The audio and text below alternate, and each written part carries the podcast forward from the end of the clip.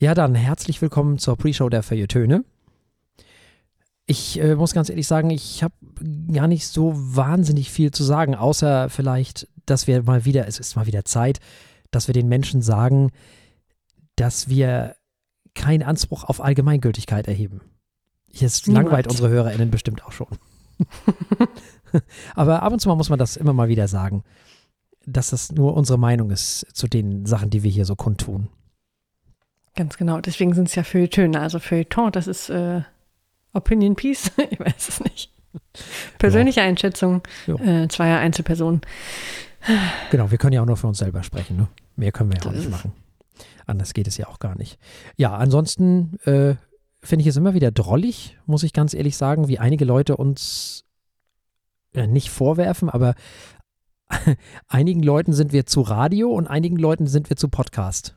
Das ist, Ja immer gut, wieder, das, äh, hm. immer wieder erstaunlich, wie unterschiedlich die Wahrnehmungen von Menschen sind. Also einige Menschen, die normalerweise gemeinhin eher Podcasts hören, das werden dann wahrscheinlich so, wird wahrscheinlich so der überwiegende Teil derer sein, die uns so hören.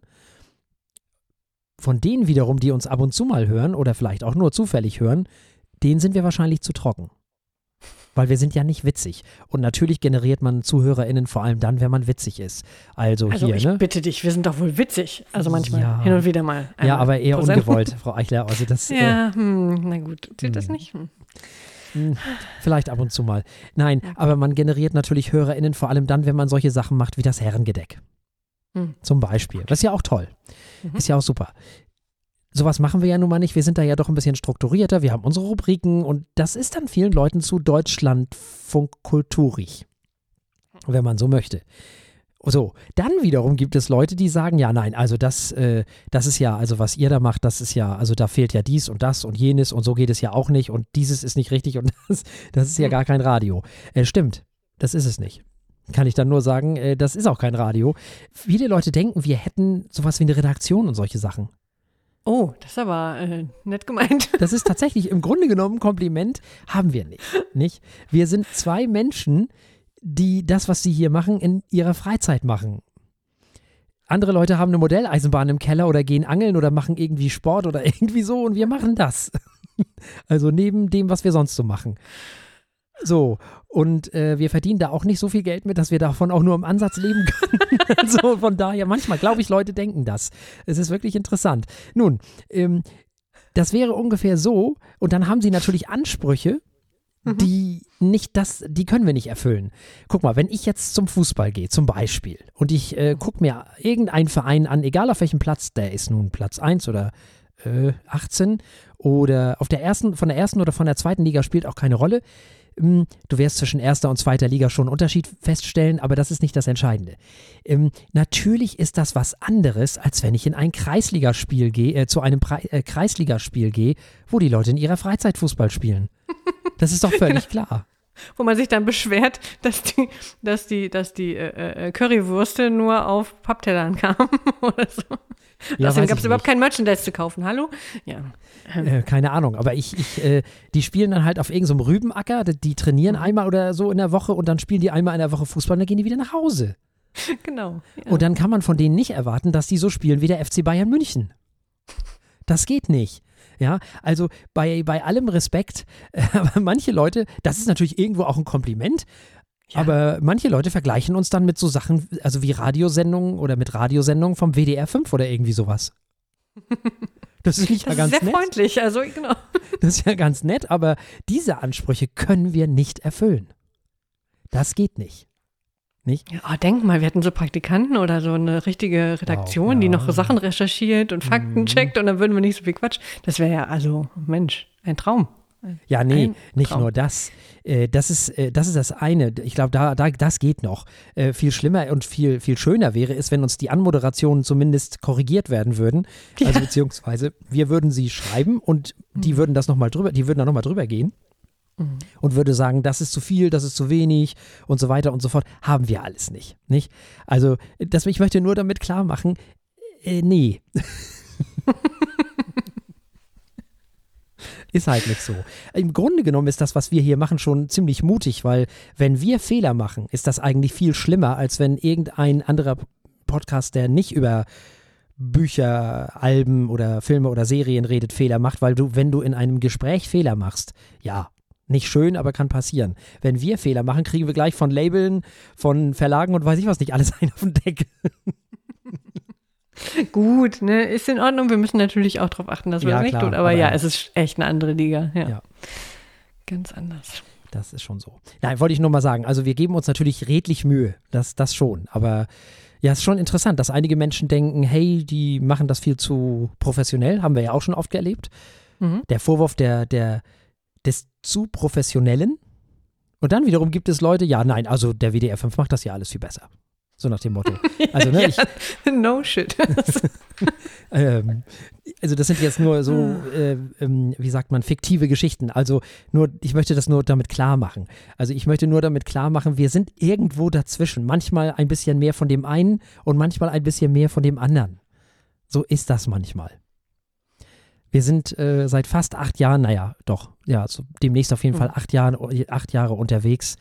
Und ich finde, im Großen und Ganzen ist das ziemlich okay, was wir hier so machen. Eindeutig. So. Also äh, das nochmal so, also das ist sozusagen die lange Version von dem, wir erheben keinen Anspruch auf Allgemeingültigkeit. Seid gnädig mit uns und äh, danke für dieses Kompliment. ja, genau. Für die Komplimente, So. Für die Komplimente.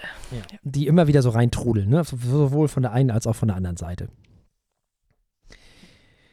So, ja, ansonsten, ja, Frau Eichler, ich weiß nicht, was, äh, was machen die Renovierungsdingsies? Äh, wie, wie geht es voran? Ja, äh, äh, man dämmte, ne? Man, man Hm. freute sich, dass der Winter sich nicht so blicken lässt. Und dann hatte man auch jetzt noch äh, Ende Januar Zeit, äh, noch Dinge zu dämmen. Mhm, Das ist ja im Allgemeinen jetzt nicht verkehrt. Um die Wärme drin zu halten, ja doch, äh, äh, Dinge tun sich, aber äh, es werden noch viele Dinge getan werden müssen. Hm. Wie das so ist. Hm. Menschen, die das hinter sich haben, lachen immer nur, als wüssten sie schon, wie lange das noch dauern würde. Tja. Ich nehme das ermutigend und äh, ja. Nun gut, also ihr merkt, Frau Eichler renoviert Häuser, genau. nebenbei auch Kann- noch. Kann ich nur empfehlen, ist total einfach, kostet fast nichts, ist ein wunderbares Hobby. äh, wenigstens lernt man was, das ist immer, das äh, kann man am Ende immer sagen, das ist schön. Ich genieße dieses Privileg und äh, äh, freue mich dann jetzt hier in Ruhe vor dem Mikro zu sitzen und gegen eine Wand zu starren, die tatsächlich verputzt und gestrichen ist. Also, ne? Das ist schon schön.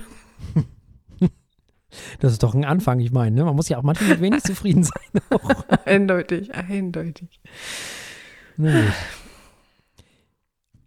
Gehen wir in die Sendung und ich weiß gar nicht in welche. Also ich meine, in welche, welche, welche Episode es ist. Ich habe keine Ahnung.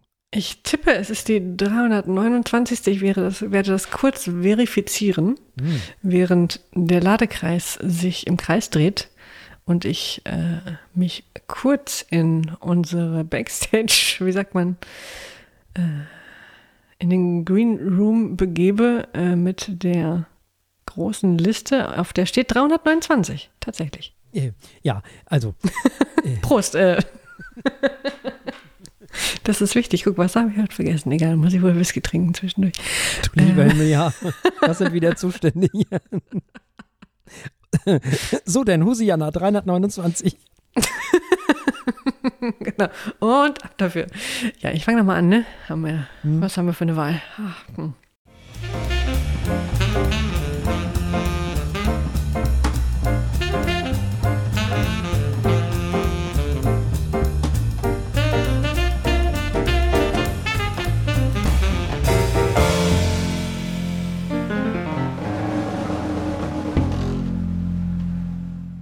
Herzlich willkommen bei den Feuilletönen, die Kultursendung mit wöchentlichem Wohlsein für Augen, Ohren und Hirn. Heute in ihrer 329. Folge mit Jennifer Eichler. Hallo. Und Thorsten Martinsen. Hallo. Und wer heute zum ersten Mal einschaltet, erstmal herzlich willkommen, wie immer. Und wenn ihr mögt, schaut später einmal auf unserer Website feuilletöne.de vorbei, also Feuilletöne mit OE, dann .de. Da kann man die Folgen unserer schönen Sendung nämlich in voller Länge nachhören. Wir starten heute, wie immer, mit Gelesen und wir sind wieder bei unseren Freunden von Clue Writing. Clue Writing, das sind Rahel und Sarah. Ihr wisst das, äh, alle, die uns schon länger hören. Denn äh, Clue Writing gibt es seit 2012. Dort werden wöchentlich Kurzgeschichten veröffentlicht, äh, die an einem vorher festgelegten Handlungsort spielen und vorgegebene Stichworte, die sogenannten Clues, nach bestimmten Vorgaben vertexten. Also da gibt es mittlerweile mehrere hundert Texte aus allen möglichen Genres. Und diesmal ist es ein bisschen gruseliger oder äh, äh ja doch ein bisschen krimiartiger, denn unsere Kurzgeschichte heißt Katharsis und es geht da um den Leuchtturmwächter Axel, der vor ungefähr zwei Monaten auf eine Nordseeinsel gezogen ist. Er gewöhnt sich gerade noch dran. Äh, die Zeiten eines Leuchtturmwärters, die Arbeitszeiten sind ja ein bisschen anders als in anderen Jobs. Und er baut Kuckucksuhren. Jetzt beginnt er abends nach dem Aufstehen die Nachrichten des Tages zu hören, die von einem Serienmörder berichten. Und an der Stelle entfaltet sich dann der eher gruselnde Teil der Geschichte. Herr Martinsen. Ja, und die Frage, die sich stellt, ist natürlich, weil er guckt natürlich die Nachrichten des Tages und mhm. diese Nachrichten berichten von einem Serienmörder, der unauffindbar ist und der eben Kinder umgebracht hat. Und Axel kommentiert das relativ lakonisch und relativ sachlich weg. Und man fragt sich natürlich an irgendeiner Stelle ganz automatisch, hm, handelt es sich bei diesem Serienmörder eventuell um unseren Leuchtturmwächter Axel. Auf dieser Insel, auf der er jetzt seit zwei Monaten ist. Mhm. Man weiß es nicht. Das ist eben die Frage. Was, was kann man aus diesem Text nehmen? Kann man aus diesem Text nehmen, man soll eben nicht denken, dass er es ist? Also man soll diese Schlüsse nicht ziehen, man zieht zu schnell Schlüsse? Weil natürlich erwischte ich mich dabei und dachte, ha, alles klar, Tatort hier, ne? Kommissar Martinsen, mhm. pass mal auf. auf dem Weg zur Insel. Dich kriege ich. So. Hm? Äh, naja, ist natürlich sehr zufällig, dass er äh, zufällig vor zwei Monaten dorthin gezogen ist und vor zwei Monaten die äh, Morde aufgehört haben. Rein zufällig. Ja, ja. Genau. Und so bin ich natürlich dann auf die Idee gekommen, mhm. der muss es sein. Ja, ist das richtig oder nicht? Das ist die Frage. Vielleicht ist das auch alles nur Zufall. Mhm. Oder? Das schon. Ich meine, er spricht von, von seinem Fehler oder äh, es sei nicht sein Fehler, wenn die äh, Polizei nicht alle Leichen findet. Das, ist, das klingt schon fast eindeutig, aber wir haben nie eine hundertprozentige Aussage von ihm. Ja. Aber es klingt alles danach. Ja, ja trotzdem möchte ich nochmal auf Indubio pro reo hinweisen. Mhm. Zum Beispiel. Und in diesem Fall gibt es ja noch nicht mal eine Anklage, geschweige denn sonst irgendwas. Es gibt ja lediglich einen Verdacht von uns, LeserInnen, die sich ja nicht bestätigen müssen. Also insofern, das kann ein Faktor oder ein, ein Punkt in dieser Geschichte sein, dass es darum geht, vielleicht nicht zu schnell Schlüsse zu ziehen und zu schnell zu glauben, dieses oder jenes wäre so oder so. Und man würde schon genau wissen, wer es ist. Mhm. Ja, das Setup ist schon sehr eindeutig, auch wenn sie, oder nicht eindeutig, äh, äh, vielmehr sehr suggestiv. Ne? Also wenn mhm. sie vom Unscheinbaren her in mittleren Jahren mhm. äh, sprechen oder er sich, äh, er darüber spricht, äh, der der Mörder ist, hm, könnte er sein. Auch die Tatsache, dass er plötzlich kathartisch entspannt war nach dem 26. Mord, kann alles heißen. Aber ja, aber warum denn noch ausgerechnet nach dem 26. Mord, ist ja dann auch die Frage. Ja, genau. Also. Den Grund kennt er auch selbst nicht. Also, also eine Katharsis nach 26 Morden finde ich auch mehr als ungewöhnlich, muss ich ganz ehrlich sagen. da habe ich aber von der ja. Katharsis was anderes gehört. genau. Nee, so eine Katharsis. Äh, äh, vor allem kennt man das von Serienmördern ja eher so, dass sie entweder aufhören, weil sie müssen, oder dass sie, weil sie, dass sie immer schlimmer werden, weil sie immer weiter durchkommen. Also, mhm. das ist doch sonst so die gängige Geschichte. Naja. Das ist ja. schon. Aber beim ersten Lesen beim ersten Lesen war ich auch sicher, dass das ja. ist. Also völlig sicher. Genau. Also Kommissarin Eichler war auch voll. Äh, ja, ja. Die, die war äh, völlig nicht äh, rechtsstaatlich unterwegs. die wusste sofort, was da ist. Ja, ja. Genau. Da gibt es, glaube ich, ganz viele Theaterstücke auch und ganz viele äh, äh, Bücher, die genau dieses Thema behandeln auch. Andorra, glaube ich, ist eines. Oh. Von Max Frisch. Das ist, glaube ich, auch so ein Ding, wo ein Mensch verdächtigt wird, dass er Dinge getan haben soll, die er gar nicht getan hat, die gar nicht zu beweisen sind und all solche Geschichten. Also das geht ja immer ganz schnell, sowas. Ich finde ich einen sehr spannenden Text. Nun, es handelt sich bei diesem Text natürlich, wie bei allen Texten von Clue Writing, und äh, das ist das Tolle, Er ist kurz. Er ist kurz. Er ist schlicht und ergreifend auf dem kurzen Schulweg im Bus zu lesen, in der U-Bahn, in der Straßenbahn, vielleicht auch in der Pause irgendwann einmal, wenn ihr nicht gerade noch schnell die Hausaufgaben machen müsst, nicht? Oder ähm, in der, in, der, in der Uni, in der freien Zeit kurz zwischendurch, irgendwie beim Kaffee oder so. Das, das geht alles. Das ist ein kurzer Text und man kann sich da wunderbar Gedanken machen, wie das so bei Texten ist. Denn manchmal ist ja in kurzen Texten viel mehr als in langen Texten. Es muss ja nicht immer so ein langer Text sein, der ganz viel erklärt. Manchmal sind ja kurze Texte, die gar nicht so viel erklären, viel, viel interessanter, weil da viel mehr rauszuholen ist, ne? Mhm. Ich fand es wieder faszinierend, äh, wie man auf diese Geschichte kommt, wenn man als Setting die Nordseeinsel vorgegeben bekommt und die Clues, wohlgemerkt, waren Kuckuck, Sonnenlicht, Hobeltisch, Browser, Tab und Einfachheit. Also dann hier so eine Mördergeschichte aufzumachen mit einem Leuchtturmwärter, ähm, das ist schon kreativ. Definitiv. Also Clues, das sind die Wörter, die müssen in diese Geschichte untergebracht werden. Mhm. Und das Setting ist das, wo es stattfinden muss. Also das muss in dieser Geschichte drin sein. Das muss in dem Fall die Autorin Sarah in diese Geschichte reinbringen. Und das ist hervorragend gelungen, finde ich. Ja, sehr subtil. Schön gemacht. Großartig. Wenn ihr mehr Geschichten von ClueWriting lesen wollt, cluewriting.de, also C-L-U-E writing.de, da werdet ihr diese Geschichte wiederfinden und ganz viele andere Geschichten von den beiden großartigen Menschen, die hinter ClueWriting stehen, nämlich von Rahel und Sarah. Gehet hin und leset diese und andere Geschichten von ClueWriting. Wir kommen zu gehört und ob es am Ende heißt, gehet hin und höret Field Music, also jetzt speziell wegen des neuen Albums, das gilt es jetzt herauszufinden, denn wir haben gehört Making a New World von eben Field Music. Ja, also äh, Field Music ist eine Band aus Sunderland, Tyne and Ware, die 2004 gegründet wurde. Der Kern der Band besteht aus den Brüdern David Bruce und Peter Bruce. Ab und zu stößt auch noch der Keyboarder Andrew Moore hinzu. Zu dieser Band gehörten in der Vergangenheit zeitweise sogar Mitglieder von Maximo Park und The Futureheads. Ja, man darf diese Band wohl mit Fug und Recht als eine der wenigen Bands bezeichnen, die diese Welle, die es damals gab, diese Welle der Indie-Gitarren-Bands, die Mitte der 2000er so unterwegs waren, also der Nullerjahre unterwegs waren, überlebten. Ihre Musik ist wirklich, wirklich sehr vielseitig und die Band hat die unterschiedlichsten Vorbilder. Und so wird die Band mit KünstlerInnen und Bands wie zum Beispiel Steely Dan, Ecstasy, Prefab äh, Sprout, Peter Gabriel, Scritti Polity, Talking Heads, Tony Banks, Genesis, Yes, whatever. Es gibt so viele mehr noch, mit denen sie verglichen werden.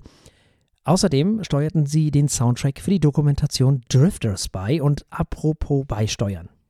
Making a New World ist nicht nur das siebte Album dieser Band, es handelt sich bei diesem Album samt und sonders um ein Konzeptalbum, was von den Nachwirkungen des Ersten Weltkrieges handelt und die Songs auf diesem Album sind aus einem Projekt hervorgegangen, deswegen auch beisteuern, die nämlich Field Music für das Imperial War Museum komponiert hat. Und ursprünglich war der Plan der Band, das Ganze instrumental zu lassen. Aber die Beschäftigung rund um das Thema Erster Weltkrieg haben sie dann eben doch dazu bewogen, Songs mit Texten zu schreiben, die dann jeweils eine Geschichte erzählen. David Bruce beschrieb die Songs als einen Versuch, ich zitiere, die Auswirkungen des Ersten Weltkrieges zu beschreiben. Und wenn ich sage Auswirkungen, dann meine ich Auswirkungen und nicht den Weltkrieg selber. Ne? Es geht also nicht um den Ersten Weltkrieg, sondern um das, was danach passiert ist. Natürlich vor allem in Großbritannien. Äh, die Songs, die die Band für das Projekt schrieb, waren dann erstmals am 24. Januar 2019 im eben diesem Imperial War Museum in Salford zu hören und am 31. Januar 2019 in London. So, Frau Eichler. Hm.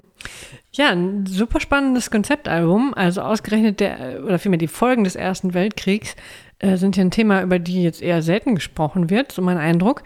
Äh, mhm. Ausgerechnet hierfür bekommen wir so ein vielseitiges und rhythmusgeladenes, ausgerechnet, äh, und auch, ja, anspruchsvolles und gleichzeitig zugängliches Album von Field Music. Da äh, war ich schon, ich hätte was ganz anderes erwartet, ehrlich gesagt, bei der Beschreibung. Und ähm, sie beschäftigen sich ja nicht nur mit den direkten Folgen, sondern im Grunde mit dem Einfluss des Krieges auf das ganze nächste Jahrhundert. Mhm. Und äh, das ist ja eigentlich nochmal extra relevant für uns, weil das eben nicht nur ein Kommentar oder eine äh, Darstellung einer historischen Epoche ist, sondern eben auch eine Analyse der Nachwirkungen und zwar sowohl in großen, bedeutsamen Themen als auch in scheinbar triviale Bereiche wie äh, Damenhygieneprodukte ja. ja. eingeht. Also das, das ist schon eine ziemlich große Skala, die sie da benutzen oder eine, eine sehr äh, äh variable Skala. Ähm, zwischendurch wird es außerdem ja geradezu zwanghaft tanzbar. Also diese Songs sind, das habe ich absolut nicht erwartet, zwischendurch so geladen, also so rhythmusgeladen, dass man eigentlich mindestens mal mit dem Fuß tippen muss, aber am liebsten eigentlich äh, irgendwie durch den Raum tanzen will. Und das ist schon eher merkwürdig, wenn man darüber nachdenkt, über was sie singen und in welchem Kontext es entstanden ist. Also äh, ich fand das sehr spannend und hörenswert, sehr unerwartet in der Kombination. Und ich weiß nicht, ob sie dem Thema damit einen Gefallen tun, also äh, ob nicht oder gerade erst recht, aber mir hat es definitiv gefallen. Also es ist eine Hörempfehlung. Ja, und vor allem verhandeln sie natürlich auch mal wieder unendlich viele musikalische Stile. Ja, also, ja, ja. wer glaubt, es handelt sich hier um ein Konzeptalbum, was auch musikalisch kohärent ist, was also musikalisch geschlossen ist. Nein, das ist es nicht. Es gibt ein Lied, das hört sich an wie ein Lied von Peter Gabriel. Es gibt ein Lied, das hört sich an wie ein Song von Tony Banks, von den Harmonien her. Da gibt es ein ruhiges Klavierstück äh, oder was relativ ruhig anfängt. Das sind typische Tony Banks Harmonien. Es gibt äh, ein, zwei Stücke, da sind definitiv die Talking Heads irgendwo in der Ecke hinten und spielen mit. Ähm, man, man erwartet quasi nur darauf, wie äh, David Byrne äh, anfängt zu singen, sozusagen. Es gibt einen Song, da habe ich äh, gedacht, oh, was passiert jetzt? Ich habe eigentlich, das ist ganz fies, der erste Akkord fängt an, das ist ein Gitarrenakkord und ich dachte sofort an äh, Turn It On Again von Genesis. Ganz fieser Akkord, der genau so gespielt wird und ich dachte, dann kommt der Rest gleich dahinterher, so in dem Stil und da kommt was ganz anderes. Also sie brechen mit Erwartungen, sie also erfüllen keine Erwartungen, was ich immer ganz großartig finde, wenn Songs irgendeine Erwartung schüren und dann aber diese Erwartung nicht erfüllen, sondern genau ins Gegenteil gehen oder ganz woanders hingehen. Fantastisch, großartig. Es ist also auch mal wieder ein Album einer Band, die wirklich alles reingehauen hat, was man reinhauen kann an musikalischen Stilen im Rahmen dessen, was sie eben sonst auch so machen. Aber das ist wirklich mal ein Album, was auch genretechnisch sehr schwer einzuordnen ist, weil es sehr viel abdeckt, was es alles schon so gab und das in diesen Kontext einbaut. Und dadurch, dass es um den Ersten Weltkrieg geht, haben sie natürlich vor allem auch Musikrichtungen genommen, die es schon gibt, sozusagen. Das heißt, man erkennt wieder. Man erkennt zum Beispiel auch so einen kleinen Pink Floyd, äh, so eine kleine Pink Floyd Hommage. Dann ist da so eine kleine Yes, so ein kleiner Yes-Moment drin. Es ist wirklich fantastisch. Da ist schon eine Menge Prog Rock drin. Schon. Da sind aber auch andere Dinge drin. Du hast ja gerade schon gesagt Tanzen, ne? du hast gerade gesagt Rhythmus. Ja. Das ist dann dieser Talking Heads Moment. Burning Down the House ist übrigens einer der Lieder äh, von Talking Heads. Da musste ich zum Beispiel sofort dran denken. Solche Sachen halt. Ja, ja das ist schon ganz fantastisch gemacht alles. Also man merkt schon, ich bin sehr angetan von diesem Album. Ich bin sehr überrascht gewesen von diesem Album. Eines muss ich allerdings sagen, die Band wird auch mit diesem Album, fürchte ich, nicht den Durchbruch schaffen. Es ist wieder einer dieser Bands, wenn man sich die anderen Alben anhört, sie sind großartig, sie sind fantastisch. Diese Band ist wirklich unglaublich gut aber die wollen auch keinen Erfolg haben. Also wirklich, die, die, also das, wer so ein Album hinlegt, wo man sich Mühe geben muss, wo die Texte ja wirklich auch etwas Aufmerksamkeit erfordern. Ich finde es übrigens fantastisch, dass Männer über Damenbinden singen.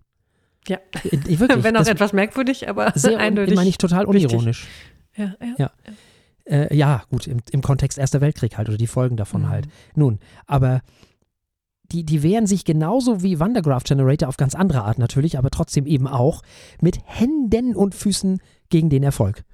Wirklich, also dieses Album ist wirklich der glühende Beweis dafür. Da mögen ja noch so sehr so zwei, drei Songs drauf sein, zu denen man mit dem, mit dem Fuß wippt, aber äh, da ist dann halt auch wieder ganz viel anderes drauf, was dann das Fußwippen wieder ganz vehement und plötzlich unterbricht.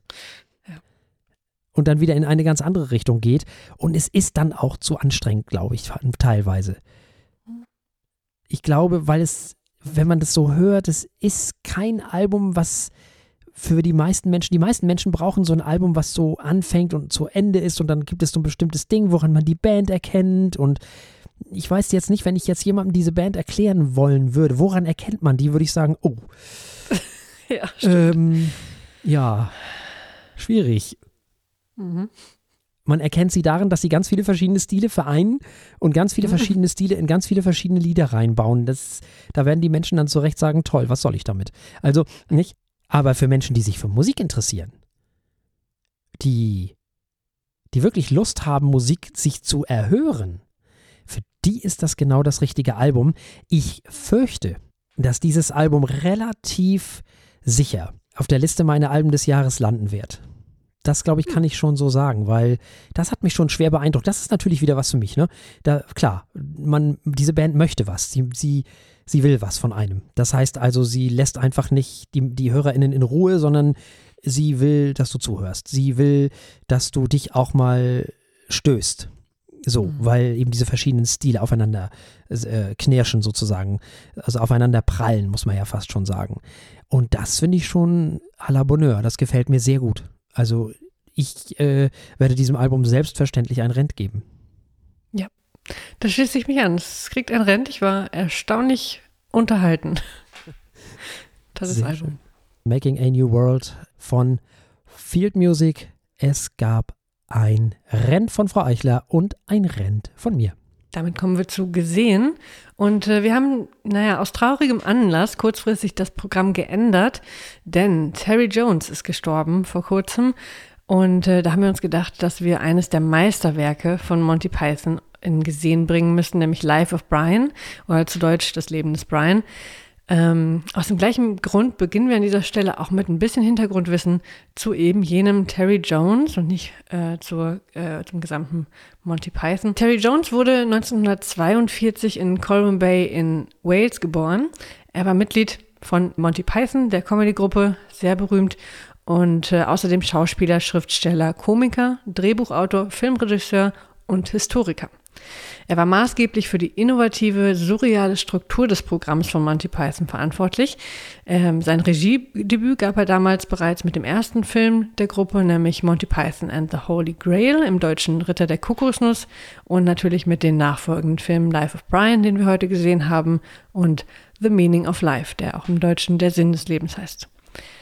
Außerdem, das wusste ich vorher gar nicht, war Terry Jones ein angesehener Historiker, der sich aufs Mittelalter konzentrierte vor allem und auch mehrere Bücher und Fernsehdokus über diese Epoche veröffentlicht hat. Darüber hinaus war er sogar noch Kinderbuchautor, weil was, ne, was man so macht, wenn man international bekannter äh, Comedy-Star und außerdem Historiker und ähm, Autor ist. Im September 2016 wurde dann bei Terry Jones eine seltene Form einer Demenzerkrankung diagnostiziert und als Folge litt er an einer sogenannten primärprogressiven Aphasie. Das äh, schränkte seine Kommunikationsfähigkeiten ein und infolge dieser Krankheit starb er dann am 21. Januar dieses Jahres. So, bevor wir aber zu traurig werden, drehen wir das Ganze und kommen zum Film, nämlich äh, Life of Brian. Das ist eine britische Komödie, ähm, Hauptrollen spielen natürlich die berühmten Monty Python, also Graham Chapman, John Cleese, Terry Gilliam, äh, Eric Idle, Terry Jones und Michael Palin. Terry Jones schrieb auch das Drehbuch und führte Regie. Und wir erfahren jetzt in diesem Film äh, die tragische Geschichte von Brian Cohen, gespielt von Graham Chapman, ein junger jüdischer Mann, der am selben Tag wie Jesus geboren wird und anschließend aufgrund von einzigen, äh, einigen Missverständnissen für den Messias gehalten wird. Das ist zum Schreien komisch. Dieser Film ist in erster Linie religiöse Satire und naja, 1979 war der durchaus umstritten. Da gab es Anklagen wegen Gotteslästerung, es gab Proteste von diversen religiösen Gruppierungen äh, und ganze 39 Behörden äh, im, im Vereinigten Königreich haben entweder ein völliges Verbot verhängt oder dafür gesorgt, dass der Film erst ab 18 war. Und äh, einige Länder wie Irland und Norwegen haben die Vorführung auch ganz verboten, teilweise noch Jahrzehnte nach seiner Veröffentlichung, was natürlich heute 2020 ähm, schon ziemlich lustig wirkt im Vergleich. Und äh, wie man Monty Python kennt, natürlich haben die das damals wunderbar für ihre Marketingkampagne nutzen können und dann so schöne Plakate gebaut, wie zum Beispiel äh, mit dem Spruch, so lustig, dass es in Norwegen verboten ist. Also wenn das nicht den Humor von Monty Python beschreibt, weiß ich es auch nicht. So, der Film war natürlich ein Riesenerfolg und wenn man was verbietet, dann wird es erst recht geguckt äh, und Monty Python äh, stieg noch weiter in den äh, Himmel der Comedy auf. So, und natürlich bis heute wird dieser Film Life of Brian ähm, als bester Comedy-Film aller Zeiten von zahlreichen Magazinen, Radiosendern, Fernsehsendern, äh, Webportalen und äh, auch dieser kleinen Kultursendung vielleicht einmal ausgezeichnet. Und deswegen konnten wir uns nicht zurückhalten, den für diese Sendung zu hören, ein bisschen zu Ehren von Terry Jones. Genau. Ja, recht, relativ bemerkenswert finde ich noch, dass ja nicht nur der Film verboten war in mhm. einigen Ländern, sondern dass selbst die EMI diesem Film vor Produktionsbeginn einfach mal die Finanzierung entzogen hat ja. und gesagt hat, nee, nee, nee, lieber doch nicht. Und dann ist tatsächlich George Harrison, also einer von den Beatles, der Gitarrist der Beatles, ist äh, eingestiegen und hat eine Firma extra dafür gegründet und hat die Finanzierung dieses Filmes übernommen. Finde ich ganz spannend. Ja, ich glaube, die Geschichte brauchen wir nicht großartig zu erzählen dieses Filmes. Mhm. Hast du mhm. gerade eben ja auch zum Teil schon gemacht. Mhm. Ich glaube wirklich, also Leute, die diesen Film nicht kennen, denen kann man, glaube ich, auch nicht mehr helfen. Es ist einfach äh, Popkultur geworden. Als wir den Film damals gesehen haben, da war der ja noch gar nicht so alt. das, ähm, aber trotz alledem kann man ja mal versuchen, wie weltoffen und liberal die katholische Kirche heute ist. Du kannst ja mal anfragen, ob du im Kölner Dom Life of Brian äh, vorführen darfst. Bin ich mal gespannt auf die Reaktion. Ich bin mir gar nicht so sicher, wie weltoffen die katholische Kirche da so ist. Keine Ahnung. Nun, wie dem auch immer sei. Es ist ein Film, der dermaßen in die, in die Popkultur eingegangen ist, dass es, das kann, man kann es sich, glaube ich, gar nicht vorstellen. Ich bin mir nicht sicher, wie sehr das für den angloamerikanischen Raum gilt. Mhm. Weil wir haben natürlich damals die deutsche Übersetzung geguckt, also die Synchronisation. Mhm. Ja. Ich kenne mittlerweile auch die englische, die ist okay, aber ganz ehrlich, in dem Fall finde ich die deutsche einfach besser. ja, da frage ich mich bei sowas immer, also finde ich auch, äh, aber ich frage mich dann immer, liegt das daran, dass man das so oft gesehen ja, hat, bevor man ja, die englische Version gesehen hat? Ja, ne? Ja. Das ist, weil, äh, ja. Das er ist, was, er was, sie was nicht. Ja, genau. Sehr lustig. Das ist wirklich großartig. Das ist so, als wenn du ein klassisches Stück mit einem bestimmten Orchester und einem äh, bestimmten Dirigenten oder einer bestimmten Dirigentin nicht nur zuerst gehört hast, sondern auch jahrelang gehört hast und dann mhm. plötzlich kommt eine andere Version daher und will dein Herz sozusagen erobern, dann wirst du auch erstmal sagen, ja, aber, aber da ist doch an der Stelle normalerweise das und da gehört doch das hin und wieso haben die das denn nicht so gespielt, sondern so und wo ist denn jetzt alles das? So, also ja, ich denke mal, das ist die Macht der Gewohnheit. Ich bin mir, mhm. wie gesagt, nicht ganz sicher, wie das im angloamerikanischen Raum so ist, ob das da auch so ist, ob das da auch so diese diese Popkultur ist, ob das da so drin ist. Keine Ahnung. Vieles, vieles schon, ja. Ja, ist das so? Ja, aber komplett, also auch der Ritter der Kokosnuss oder mhm. äh, Monty Python in der, in der, Holy Grail, das ist schon beides. Äh, und genauso wie ihre Serie ja auch. Ganz mhm. viele Sketche wie die äh, Spanish Inquisition, mhm. das äh, geht immer noch rauf und runter durch die Kultur. Keine okay. Frage. Ja. ja. weil bei uns ist es ja auch in der Sprache drin. Das ist ja, das ist ja quasi im volkstümlichen Idiom drin. So, jeder kennt dieses Volksfront von Judäa und jüdische Volksfront-Ding. So, stimmt. Ne? Also das meine ich damit. Es ist da so wirklich mhm. in die Sprache eingegangen, ganz viel davon. Und das, da bin ich mir nicht so sicher, ob das dann auch im englischsprachigen Bereich so ist. Das müsste man dann mal englischsprachige Menschen fragen. Mhm. Mm. Ja, also was soll man zu diesem Film sagen? Er hat so viele Szenen und so viele Momente. Wenn man einfach nur mal den Spruch, jeder nur ein Kreuz, das ist so im, im Genre, im Wortgebrauch drin. ja dass man, dass man gar nicht mehr an den Film denkt, wenn man das sagt. Ja, stimmt. stimmt. So sehr ist es drin. Ähnlich wie ja zum Beispiel auch so Sachen, das weiß, wissen viele ja gar nicht, müssen, müssen sie auch nicht, aber äh, Faust ist zum Beispiel auch unheimlich populär in der deutschen Sprache. Wirklich. Mhm. Man denkt es gar nicht. Aber eben dieser Film auch und jetzt diese einzelnen Szenen aufzuzählen und aneinander zu reihen, das ist ein bisschen schwierig. Finde es auch immer ein bisschen blöd, äh, Filme dann einfach schlicht und ergreifend nachzuerzählen.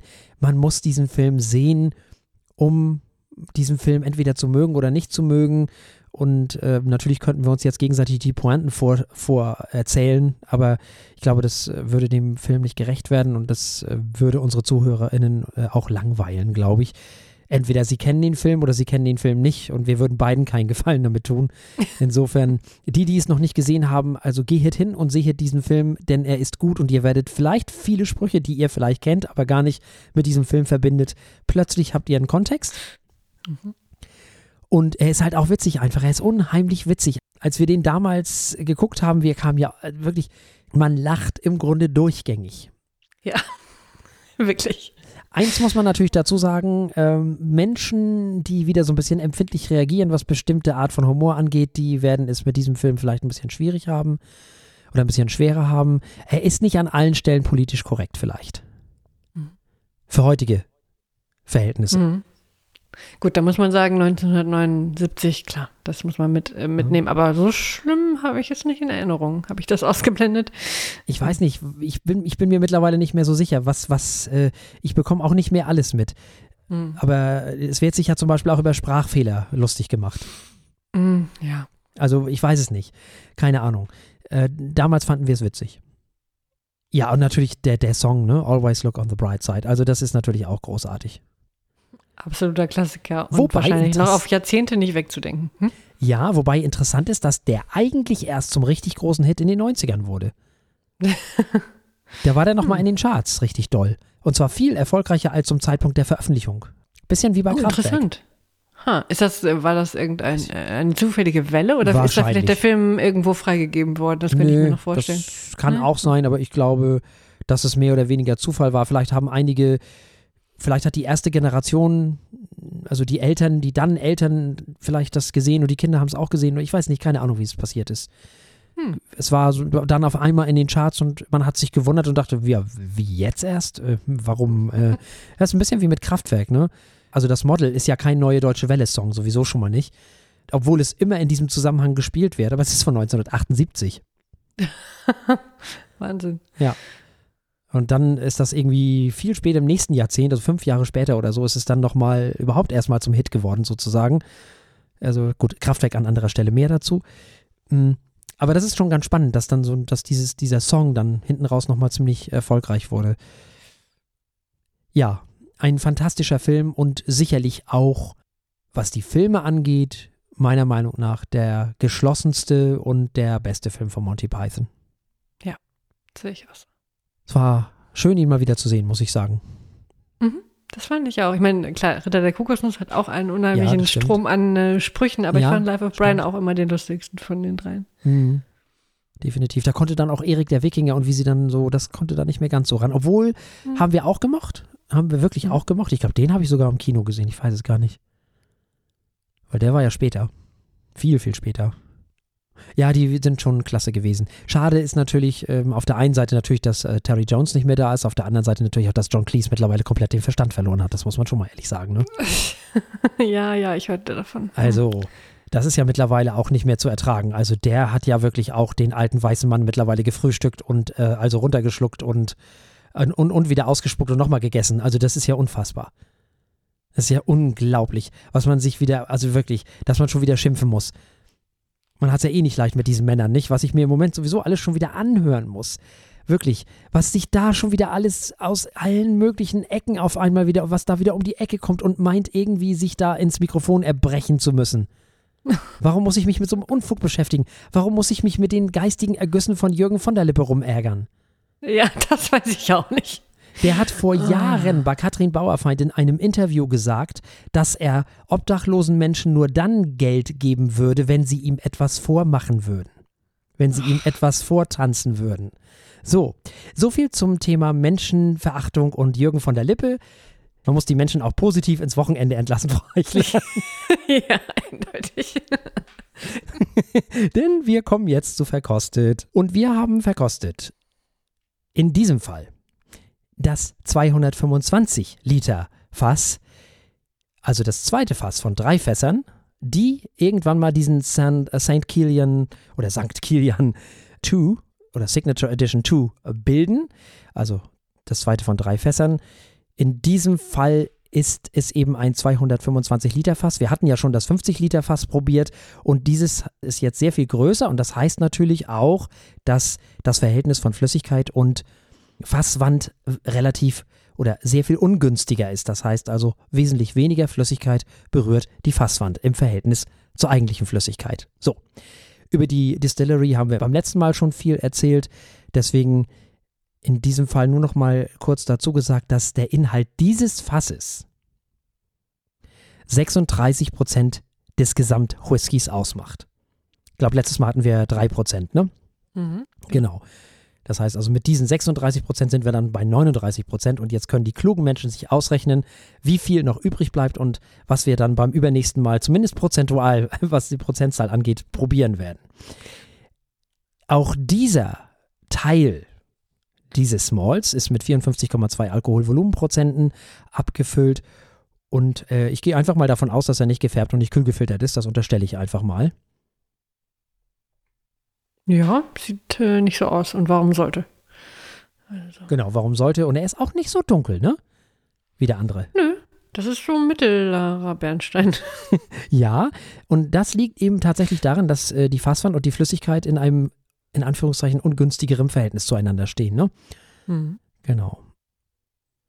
So, dann bin ich jetzt mal, jetzt bin ich wirklich mal gespannt. Soll ich da jetzt gleich Wasser reinmachen? Hm, na, mal gucken. Nee, 4 und 5. Uiuiui. Also ich, ich, ich äh, musste Wow. diesen Duft hier schon mal. Das habe ich nicht erwartet. Meine Güte. Das ist süß, aber, Aber sowas von. aber wie, ne? Das ist wie so Jahrmarkt süß. Ja. So Ja, ja. Zuckerwatte süß. Habe ich letztes Mal Cremig gesagt, süß. Ach, dass das 50 Liter Fass die Zukunft ist? Liebes St. Kilian, das 225 Liter Fass, das ist eure Zukunft. muss wir in zwei Wochen hören hier. Ah. Sahnebonbons, ich sage es dir. Sahne und Karamellbonbons. Das ist abgefahren. Sehr schön. Ach, schön. Und das Tolle ist, dass da auch, weil er so jung ist, ist da immer noch so ein bisschen Gerste drin, immer noch so ein bisschen Haferflocken, so ein bisschen Mhm. toll. So ein bisschen Milchreis, so süßer Milchreis. Süßer Milchreis, ja? Ja, ja, äh, Ich finde, es hat auch was von, von so einem Tortenboden, so einem Biskuitboden, ah, hm. oder? Und da ist auf jeden Fall auch irgendeine Beere drin. Ich kann die mal nicht unterscheiden, aber. Weiß nicht, vielleicht Himbeere. Hm. Da ist noch so was Fruchtsüßiges, äh, Fruchtsüßiges drin. Ja, vielleicht so Pflaume. Hm, ja, ja. Ja, Datteln, dunkle Früchte. Ja, Datteln verstehe ich so als Richtung. Also es ist auf jeden Fall so über, überreife, süße Früchte. Ja, reife Johannisbeeren, sowas halt. Aber diese Sahne, das macht mich fertig. Dieses Zuckerwatte-Sahne-Zeug. Sehr interessant. Das. Ja, auch Milchschokolade und so, ne? Toll, diese Süße und die Würze. Ist richtig schön kombiniert. Also, Ja, gut kombiniert ist da ja nix. Nee, also äh, es passt gut zusammen, vielmehr so. Also es wird, es wird dann noch kombiniert, Ja, aber ja, dass genau. die Würze und die Süße so schön passen, das ist, äh, Ja, ich sag's euch. Also das 225 Liter äh, Amarone-Fass, das ist eure Zukunft. Sag ich jetzt. ja, also Amarone ist jetzt ist unser drin, neuer, neuer Freund. Honig ja eindeutig. Ja, Honig, Karamell, Sahnebonbon. Also äh, besser geht das ja kaum hier. Sehr schön. Ich finde es auch interessant, dass der sich schon so durchs Glas zieht hier so leicht ölig. Rote Weintraube ist da auch. Und ein bisschen Holz natürlich, ein bisschen Eiche. Das habe ich auch gerade gedacht. So im Hintergrund, wenn die Nase ganz tief reinhält, dann kommt auch das Holz. Sehr schöne Fässer. Ja, sehr schön. Und tolle Idee auch. Ich bin begeistert. Ja, sollen wir dann mal zum Ja, ähm, Probieren schreiten? Wir schreiten und sagen äh, Prost Ja, zum Wohl. zum Wohl.